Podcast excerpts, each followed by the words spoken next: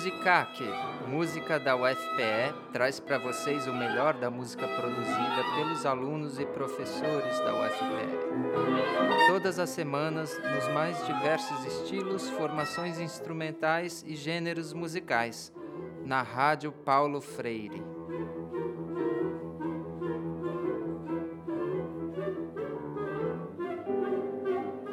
Boa tarde, caros ouvintes do Musicac Música da UFPE. Estamos aqui de volta. Vamos continuar neste programa ouvindo as gravações do pianista Luiz Felipe Oliveira. E agora, por último, é, vamos ouvir um pouco da, das peças Klavierstücke de Brahms, opus 118.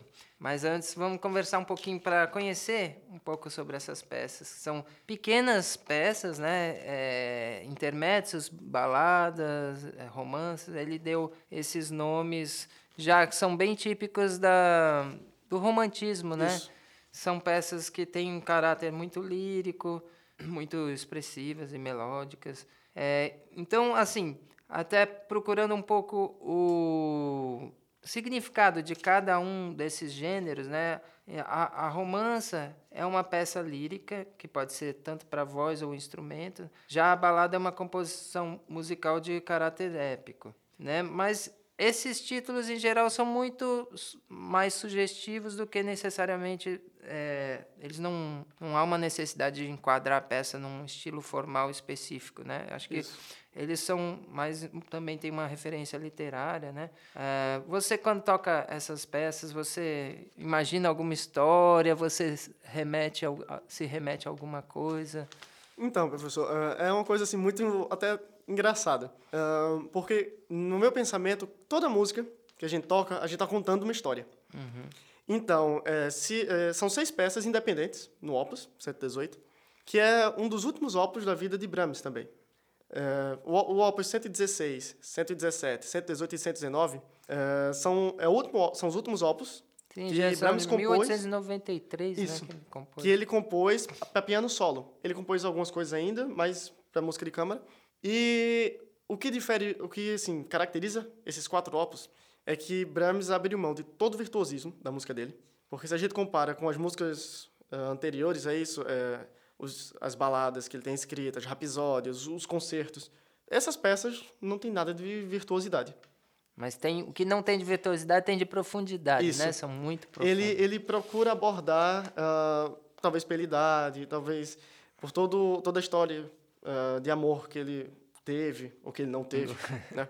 Então, ele tenta abordar com poucas notas muito sentimento. Então, tecnicamente, tocar essas músicas é fácil. Ah, você faz uma leitura, você corrige uma nota aqui, outra ali, é fácil. Mas tocá-las, é, da forma que elas têm de ser tocadas, exige é, muita competência emocional de quem toca e de, e de quem escuta. Porque uma das mais famosas, uma das músicas mais famosas do repertório de Brahms é o Intermezzo uhum. 118.2, uhum. que é uma música assim, muito acessível, é, até para quem nunca ouviu música clássica. Quem escuta isso se apaixona. E é até difícil falar dessa música, porque são seis peças. É possível você tocar uma e não tocar as outras. Então você tem que ter uma ideia para aquela. Mas eu toquei todas, hum. a, a, sequência das seis. E eu pensei assim, é, num contexto para as seis. É, talvez seja engraçado, talvez outras pessoas pensem em outra história, mas eu penso nessas nas seis obras como uh, talvez fases de um relacionamento amoroso. Porque uh, a primeira eu imagino é, a parte daquela paixão fervorosa, de altas declarações, de, de muita coisa. E ela tem uma abertura, assim, é, muito apaixonada, né? Você não, cons não conseguisse conter a energia para dizer aquilo. E ela não termina, ela termina, na verdade, assim, no, no acorde onde inicia a segunda. Exatamente o mesmo acorde. Então, isso me dá a entender que essa paixão uh, acaba levando a um amor que seria o intermédio número 2. Uhum. Que é o momento, assim, mais apaixonado de... Uhum. Talvez o momento mais bonito de é. todo o opus. E esse, esse segundo intermezzo, ele traz diversos temas e abordagens, mas não existe nenhuma pausa na música inteira. É como se uma ideia fosse levando a outra e... Assim, é, é isso que assim, eu diria ser o amor, né? Você não planeja é. nada, as coisas vão é. simplesmente acontecendo. É, às vezes alegre, às vezes triste. É, né? às vezes mais pesada, às vezes lembrança, mas sempre, é, nunca uma coisa pesada, nunca uma coisa que bota você para baixo, mas sempre uma coisa que você pode se sentir melancólico, mas, Mas se sentir bem com aquilo, né? Então, aí vem essa, esse, esse intermezzo. Que é, a terceira peça seria a balada, balada. que é uma coisa assim muito mais enérgica. Ela inicia com coisa épica. Então, isso, na minha concepção, passamos pela parte paixão, pela parte do amor. Então, assim, um casal, é, ele passa por diversas aventuras, por diversas histórias. Então, para mim, seria essa parte da balada. Seria essa parte de desbravar o mundo juntos, digamos assim. E essa balada tem dois momentos muito importantes. O início, que é uma abertura ah, bem enérgica, e a sessão do meio, Tem esse que é uma coisa muito é. lírica, uma coisa muito. E uma coisa muito interessante: o tema é sempre cantado em dueto, seja em sexta ou em terça. Isso. Então, é, na minha, isso para mim diz assim: é, são duas pessoas que estão é, passando por aquilo juntas. e Então, sempre tem isso, né, de duas pessoas. Depois da balada vem um intermezzo, um outro intermezzo, em Fá menor. E todo relacionamento amoroso tem seus momentos de crise. Que, sem dúvida, nesse opus é esse momento. Uhum. É uma coisa agitada, uma coisa que não tem muito... Você não sabe onde vai, você não sabe o que vai acontecer. Não- É, tem um pouco de ansiedade. Você... é, então, seria todos esses momentos de, de incerteza Certo. um relacionamento. O quinto, que é o romance, eh, seria um dos momentos, não também dos mais bonitos, mas dos mais importantes do opus. Porque, no- na minha concepção, seria o momento do casamento. Porque eh, a, a parte rítmica da música me lembra como se fosse o andar de uma noiva ao entrar no altar. Então, e a, a música é uma música muito leve. eh, ela, a Mas imagem ela me passa um pouco de melancolia. hein? Sério? É. É, aí na minha cabeça, a imagem que eu tenho quando eu toco é de um casamento é, num campo, algo assim muito bem decorado, muito bonito, porque a seção do meio ela traz assim um, frescor natural, como se o, sol estivesse abrindo no final da tarde. E o final dela me remete ao pôr do sol, que é, e para mim é, o, a, a seção final desse romance é o ápice de todo o opus 118. Porque depois de você passar de várias coisas antes, é, a- essa parte do pôr do sol seria, para mim, a parte do casamento, assim, onde o casamento acontece, Sei. é, seria o ápice de tudo. Seria tudo que passamos antes é, está concretizado aqui. Então, esse para mim seria o, o ápice do opus inteiro. Da, das, vi- dos 22 minutos de música, seria esse Sim. momento. E o, o sexto Internet. que é o- a sexta obra, que é outro intermezzo, o último, ele tem um, um caráter sombrio, um caráter um pouco assim, até meio macabro. Isso abre assim, a imaginação para duas coisas. Ou a morte. Ou a morte, até que a morte nos separe, ou um término do relacionamento. Porque, sendo sensato, tudo que tem um início pode chegar ao fim. Mas o que eu acho interessante desse intermezzo é que, até nele, ele começa com esse ar sombrio, com arpejos diminutos. Ele tem uma seção do meio que é para cima, que é enérgica, como se fosse assim: ah, não, são lembranças do que passamos. Ele me lembra muito a balada É. ritmicamente falando. Então, seria assim, como se fossem lembranças daquele, daquelas viagens, do que conhecemos juntos. Mas ele acaba é, triste ainda, porque é um término. Seja pelo término do relacionamento, ou, seja, seja pelo até que a morte nos separe. Então vamos ouvir.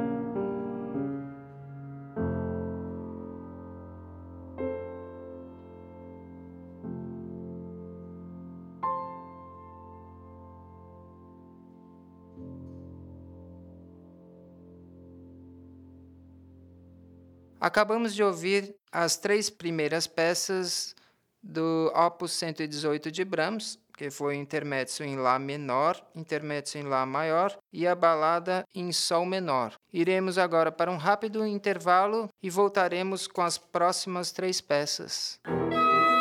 Musicaque, o melhor da música produzida pelos alunos e professores da UFPE. Vamos seguir nosso programa com as peças Opus 118 para piano de Brahms e ouviremos agora a quarta, a quinta e a sexta, que é o intermezzo em Fá menor, a romance em Fá maior e o intermezzo em Mi bemol menor.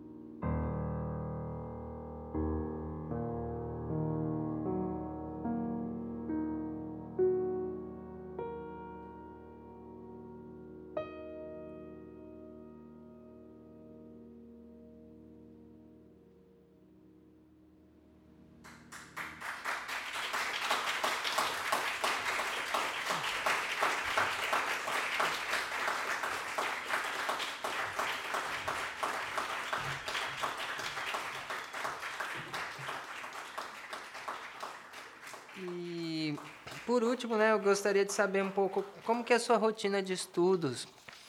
É, se você estuda todo dia, é, ou se tem. É, como é que você trabalha, se é só técnica, ou, ou você se concentra um repertório se você tiver que se preparar para algum recital ou um concurso? Então, uh, a prática do instrumento é diária. Da mesma forma que a gente precisa comer todo dia, uh, cuidar da higiene pessoal todo dia, é preciso estudar todo dia. Uh, não, se uma pessoa deixa de comer um dia e come duas vezes mais no dia seguinte, é, não, é, não surte efeito. É. Então, a prática musical, qualquer instrumento, tem que ser assim diária. E eu tenho assim um, uns padrões. eu tento sempre estudar no mínimo seis ou sete horas por dia. É, assim, dias normais. Porque quando é véspera de concurso, véspera de algum recital importante, é, isso precisa ser intensificado. 10 horas, 11 horas. É, tem que é dispor, bastante, hein? Tem que, é muita coisa.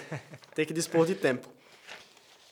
E é, a parte, eu estudo sempre assim, inicio o estudo com partes técnicas, estudos técnicos, que é escalas, arpejos, exercícios, porque, todo dia? Todo dia. Porque eu acho que é importante para acordar o dedo é, e, assim, não lesionar o braço ou o músculo, começando a estudar, ao acordar de manhã, uma peça muito pesada. Aí, assim, alguns exercícios, cinco dedos para colocar as coisas, alongamentos, isso é uma coisa muito importante. E depende do repertório que eu tenha para preparar.